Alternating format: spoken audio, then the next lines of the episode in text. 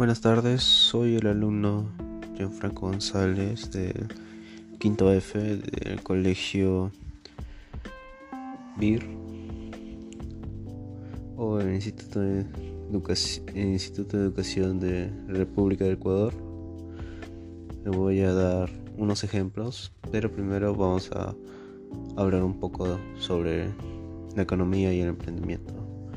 La economía es una ciencia social que tiene como objeto del estudio la forma responsable de utilizar los recursos limitados que tenemos para satisfacer las necesidades.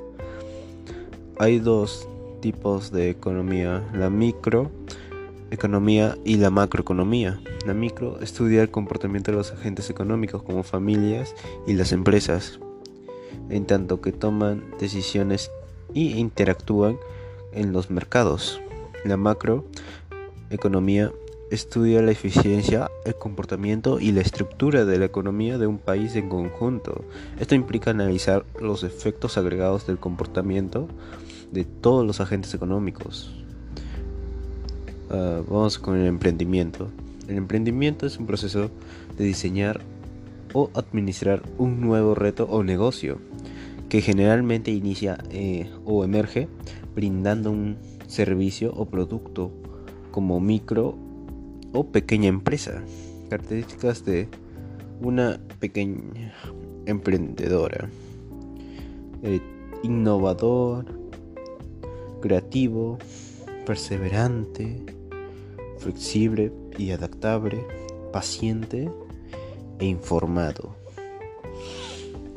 Ya acá ahora le voy a dar un ejemplo de el emprendimiento en el contexto de la pandemia. Como puede ser que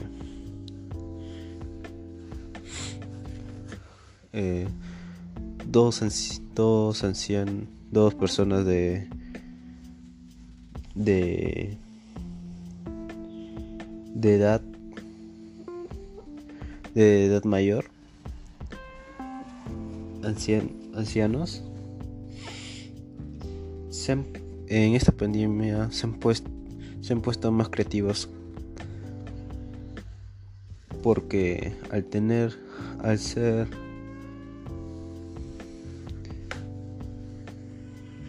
al tener madera, ellos tienen una tienda de madera, se ingeniaron en hacer objetos o, o tipo juguetes de madera. Se las ingeniaron ahí para, para innovarse y para mantener su economía en esta pandemia. Otro ejemplo también podría ser de, señor, de un señor que se ingenia en, en repostería, o sea, en, en postres, pasteles, eso. Se les ingenió y pero con los debidos cuidados de bioseguridad. Ya. Otro puede ser también de